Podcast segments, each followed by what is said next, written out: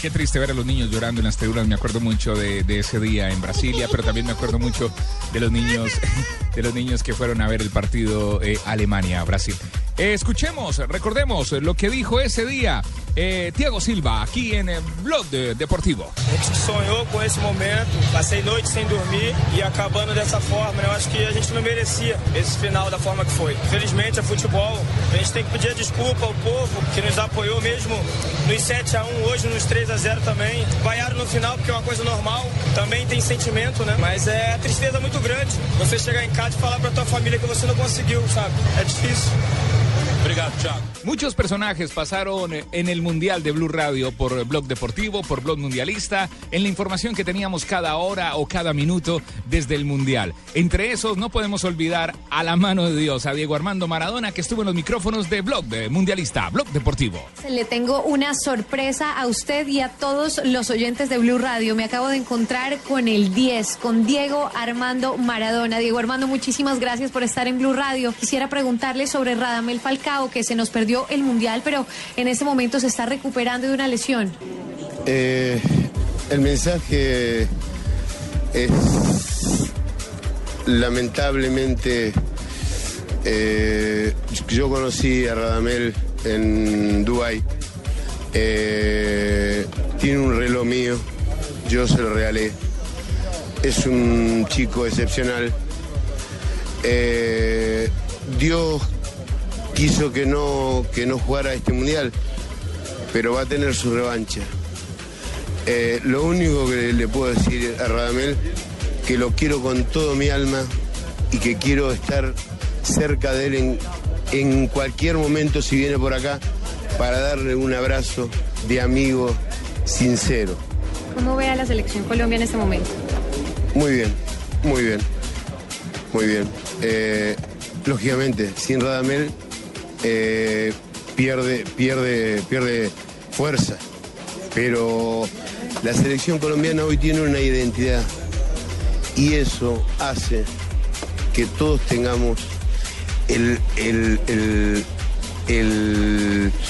las ganas, las ganas de que le vaya bien sobre las protestas en este momento en Brasil, la crisis que está atravesando y, y, las huelgas que en este momento se están generando en Sao Paulo, en varias ciudades. Y bueno, esto yo no, yo no, yo no lo puedo eh, eh, mm, controlar. Eh, el tema es que quizás a Dilma se lo comió, se comió el cemento y se dejó de lado mucho el ser humano. pero creo que Dilma va a tener, va a tener su revancha después del Mundial y, va a poner eh, cada cosa, cada, cada cajoncito en su lugar. Un mensaje para los colombianos a través de Blue Radio y Noticias Caracol. Un beso enorme para todo Colombia, decirle que los quiero mucho, al pibe Valderrama, a Chicho Serna, a Oscar Córdoba, al patrón Bermúdez, a Aristizábal. Tengo tantos amigos en Colombia que me encantaría poder darme una vuelta y darle un abrazo a todos. Es una entrevista exclusiva, la primera que hace desde que llegó a Brasil con cualquier medio colombiano, latinoamericano. Nos acaba de dar esta entrevista exclusiva para Blue Radio y todos nuestros oyentes. Es la información que se registra desde Río de Janeiro. María Camila Díaz, Blue Radio. Y además de Diego Armando Maradona, también pasaron otra constelación de estrellas periodistas importantes aquí en el estudio, en el estudio de Blue Radio, en el IBC, en Río de Janeiro, estuvo también Risto Stoikov, que nos balón de oro, sí, balón de oro en el Mundial de 1994, eh, amigo entrañable de nuestro gran Faustino Asprilla, que también fue otra de las figuras de este campeonato mundial de fútbol, porque todas las cadenas internacionales lo buscaban, le pedían entrevistas, eh, también fue una de las grandes figuras y por supuesto el Tino estuvo con Blue Radio. Esta fue la constelación de estrellas que pasó por Blue Radio durante el Campeonato Mundial de Fútbol. Bueno, hay un antes y un después de, de Pepe Valderrama, de, de Tino Asprilla, René Guita. Son amigos que son gente que hay un antes y un después. De verdad que esta selección de Colombia es un equipo joven, un equipo con criterio, un equipo que sabe que, que tiene que jugar. Y lástima que Falcao no va a estar para ayudar aún mucho más a este equipo porque cada, cada persona le gusta ver a unos mejores jugadores que, que, tienen que estar en Mundial. Yo sí que estoy preocupado de, de tema de lesiones, porque se ha producido tantas lesiones antes de, de, Mundial. Son más de 57 futbolistas que no vamos a ver acá en, en, este Mundial. Y esto es un factor importante, tanto como de equipo, tanto de entrenador y del grupo que están preparados que esos jugadores pueden ayudar de alguna manera al propio equipo. Lo que se llaman entrenadores exprimidores. Uh -huh. No le interesa sino su temporada, el alto nivel aritmético hay que, hay que, preguntar Platini porque ha demostrado aquí que le falta mucho a la memoria de él también. Lástima que era, fue un gran jugador, fue su fiel número uno y hoy casi casi enemigo número uno de mentir, de decir las cosas como son, de meter tantos partidos en Europa, en, en Champions League, en UEFA, ahora quiere meter también todos los partidos amistosos de selección que pasan por, por una empresa de, de él. Son cosas que al final dices, ¿qué pasa aquí? Jugamos 80 partidos y como un entrenador va a estar tranquilo, va a estar concentrado, que el jugador tiene que estar fresco y no tiene que tener lesiones. Claro, el entrenador defiende su billete, que son los resultados, porque no lo, lo corren. Y, y, y, las condiciones, tiene razón usted, la tienen que poner son los directivos. No, nosotros somos, nosotros somos culpables, es jugadores. Esta riada, digamos, de los últimos 10, 12 años, que les dejamos a incompetentes de, de manejar en el fútbol, tanto en Blatter como ahora está en Platini, que estaba antes Cabelanch. Todos estos son unos bandidos, son, no valen para nada. Y una pregunta final que tiene que ver con el partido de mañana de Colombia. Usted está muy cerca de Grecia. ¿Qué puede esperar eh, Colombia de Grecia? Un partido muy difícil, de verdad. Un partido, y otro día le comenté con unos compañeros vuestros. Grecia es un equipo muy incómodo. Grecia es un equipo bien trabajado, un equipo luchador, un equipo con las ideas claras. No tiene prisa de atacar, están muy compactos, no tiene mucho espacio en, en defensa. Y cuando están atacando, sí que atacan con 4 o 5 donde hace mucho daño. Si Colombia mañana no, no aprieta, si Colombia no sale con mentalidad para ir a ganar este partido, va a sufrir. Muy bien, Risto, muchas gracias por acompañarnos. Muchísimas gracias a amable. Otra de las figuras que estuvo también en los micrófonos de Blue Radio fue Jorge Campo, aquel histórico arquero de la selección mexicana de fútbol, conocido porque era arquero y también jugaba como delantero, uno de los históricos Chapulín arqueros. Campos. Sí, señor, arquero de, De la selección mexicana Gran de admirador, fútbol. gran admirador de René Higuita, increíble cuando nos dijo que quería y que adoraba y que era seguidor del fútbol de René Higuita en su tiempo. Jorge, ¿cómo ha visto el mundial desde los comentarios? Pues muy bien, ¿eh? este mundial sí me ha gustado mucho. Hay espectáculo, hay goles. Creo que los equipos no vienen a encerrarse, están atacando. Eso es muy importante y, y creo que, este, bueno, con muchas sorpresas, lo de Italia, lo de España. Creo que pues es lamentable, ¿no? Que este- este- estos equipos de talla internacional pues que queden fuera, Inglaterra también. Esperamos que, que bueno, siga, siga creciendo el- el fútbol.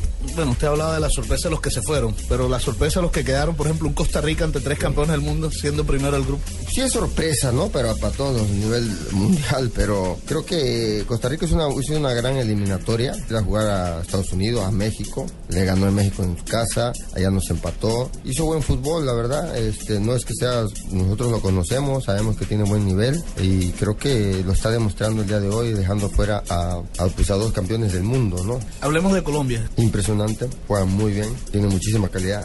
Lástima que les falta el centro delantero estrella que, que todo el mundo queríamos ver, ¿no? Todo el mundo estaba esperándolo. Es lamentable, ¿no? Eh, y no sé si por ahí vaya a pasar este algo, ¿no? Que es lo que le falta a veces en un mundial, ¿no? Uno que, que llegue y determine y acabe el partido.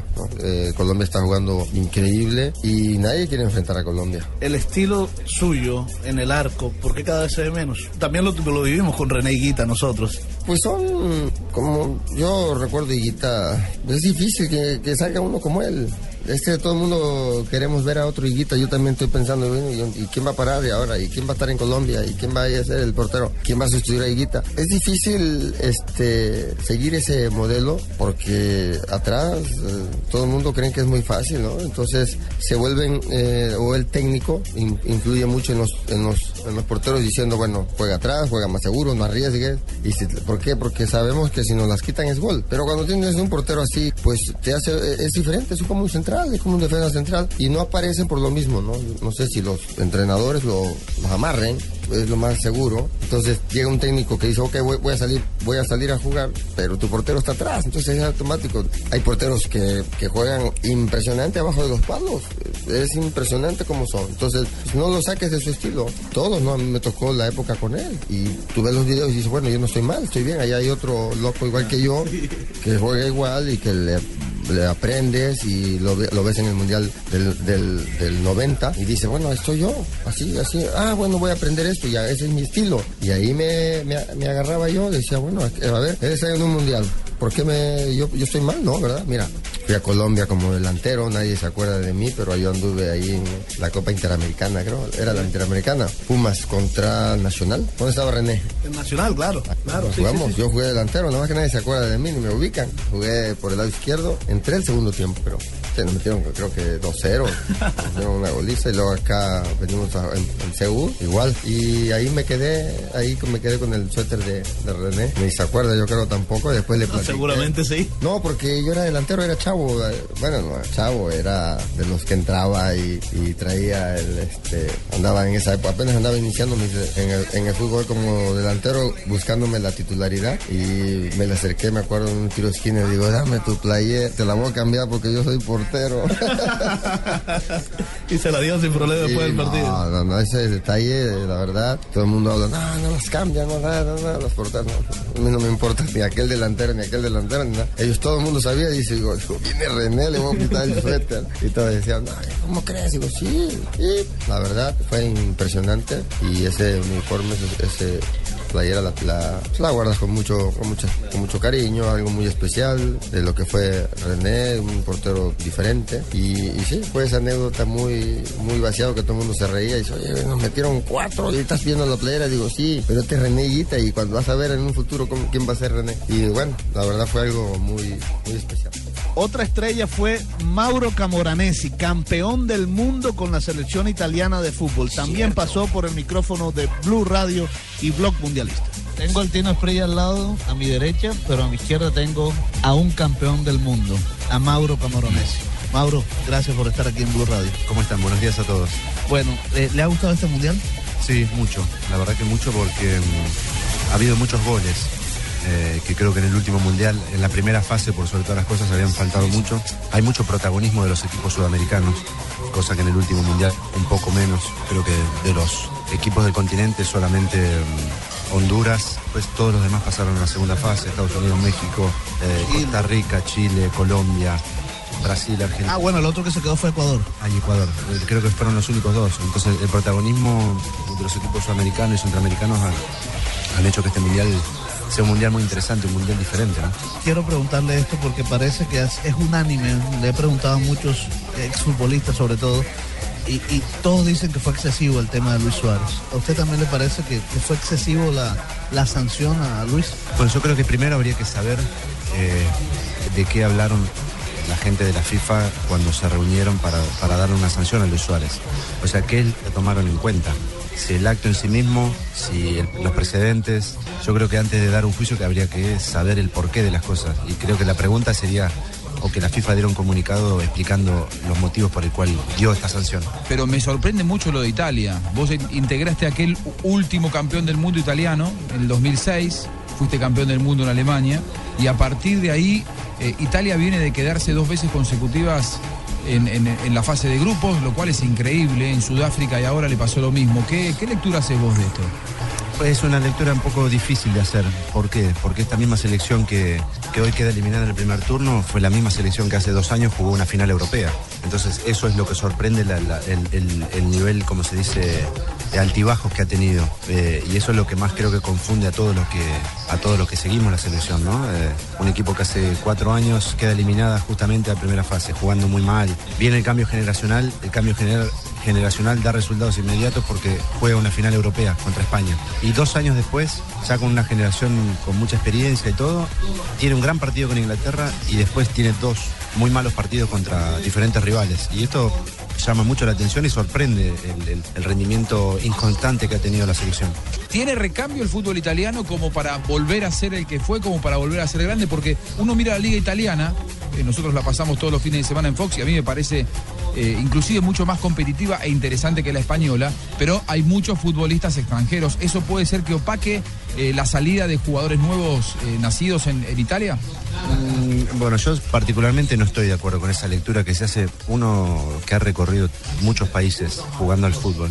En todos los países se hace la misma lectura. Eh, no, tenemos pocos jugadores en la selección porque hay muchos extranjeros.